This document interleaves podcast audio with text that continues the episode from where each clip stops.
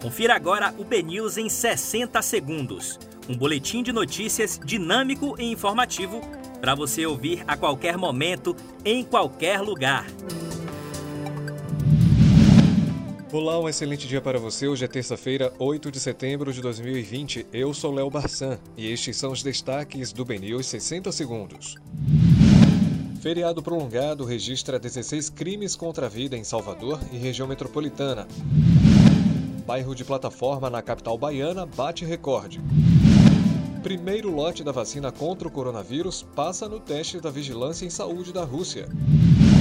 Pela primeira vez no século, o Brasil não atinge meta para nenhuma das principais vacinas infantis. STF suspende medida que obrigava Estado a disponibilizar merenda escolar a alunos durante a pandemia. Governistas dizem que podem trocar veto à desoneração da folha por reformas. Caixa paga nesta terça-feira saque emergencial do FGTS para nascidos em outubro. STF julga nesta terça-feira pedido de parcelamento da dívida de Gedel com a Justiça.